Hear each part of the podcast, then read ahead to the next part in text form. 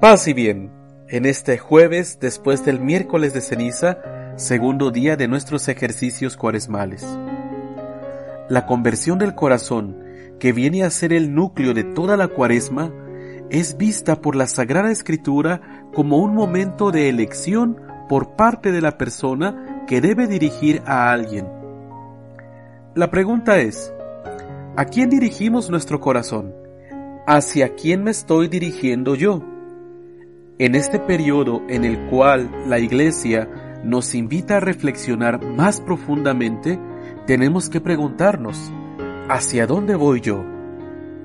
En la primera lectura, tomada del capítulo 30 del libro del Deuteronomio, Dios pone delante del pueblo de Israel el bien y el mal, diciéndole que puede elegir, decidir a quién quiere servir, qué quiere hacer de su vida. Tú también vas a decidir si quieres vivir tu vida amando al Señor tu Dios, escuchando su voz, adhiriéndote a Él, o vas a tener un corazón que se resiste. Tal vez la respuesta espontánea que pudiera surgir de nosotros es, yo sí quiero vivir mi vida amando a Dios. Pero, más allá de la respuesta automática, es en lo profundo de nuestra intimidad donde acabamos descubriendo hacia quién estamos orientando nuestra vida.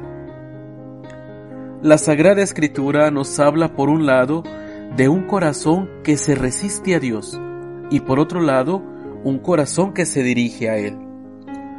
Mi corazón se resiste a Dios cuando no quiero ver su gracia, cuando no quiero ver su presencia y su obra en mi vida, cuando no quiero ver su camino sobre mi existencia cuando lo que he aprendido o me han dicho de Dios me dice que está allí, pero tal vez mi razón y mi corazón se encuentran resentidos. Tal vez estoy defraudado, decepcionado con Dios porque posiblemente las circunstancias que estoy viviendo o que he vivido no son lo que yo pienso que debo obtener al seguir el camino de Dios. Y mi corazón se adhiere a Dios cuando en medio de mil inquietudes, de dificultades, en medio de mil circunstancias, yo voy siendo capaz de descubrir, de encontrar, de amar, de ponerme delante de Dios y decirle, aquí estoy, cuenta conmigo. Jesús, en el Evangelio de hoy tomado del capítulo 9 de San Lucas, nos presenta esta elección entre la resistencia del corazón y la adhesión del corazón como una adhesión por Él. Nos dice, el que quiera seguirme, que se niegue a sí mismo, cargue con su cruz de cada día y se venga conmigo.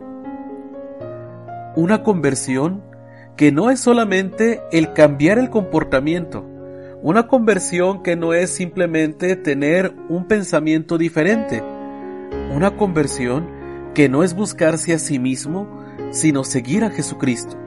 Esta es la auténtica conversión del corazón. Jesús pone como indicador de esta resistencia del corazón el querer ganar todo el mundo. ¿Qué prefieres tú? ¿Cuál es la opción de tu vida? ¿Cuál es el camino por el cual tu vida se orienta? Ganar todo el mundo, que quiere decir alcanzar algún éxito económico, social, incluso dentro del servicio de Dios, el buscar ganancias más terrenales que espirituales, pero que nos llevan a perdernos, a perder en esa resistencia del corazón lo más importante que eres tú mismo? ¿Cómo te puedes encontrar? Solamente te vas a encontrar dirigiéndote a Dios.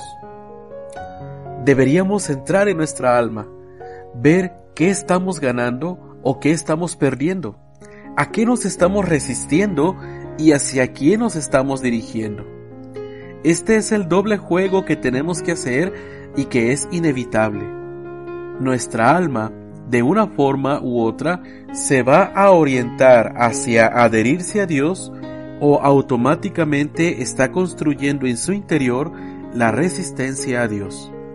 Y es que el alma que no se busca a sí misma dándose a Dios, está automáticamente perdiéndose a sí misma. Son dos caminos, a nosotros nos toca elegir. Dichoso el hombre que confía en el Señor, éste será dichoso. En cambio, los malvados serán como paja barrida por el viento. El Señor protege el camino del justo, y al malo sus caminos acaban por perderlo. Nos dice hoy el Salmo número uno. Y es aquí donde nos podemos preguntar, ¿qué camino llevo yo en este inicio de cuaresma? ¿Es un camino de seguimiento? Hoy me dice nuestro Señor, ¿eres de los que quieren estar conmigo, de los que quieren adherirse a mí, o eres de los que se resisten? Y ahora viene el mejor momento de nuestros ejercicios cuaresmales diarios, lo que tú le dices a Dios desde tu corazón a partir de esta reflexión. Te dejo el espacio del canto Atende Domine para que sea el espacio de tu oración. Y el propósito cuaresmal para el día de hoy es, piensa en tres cualidades tuyas y cómo las puedes poner hoy al servicio de Dios. Yo soy Fray José Leiva y que el Señor te dé la paz.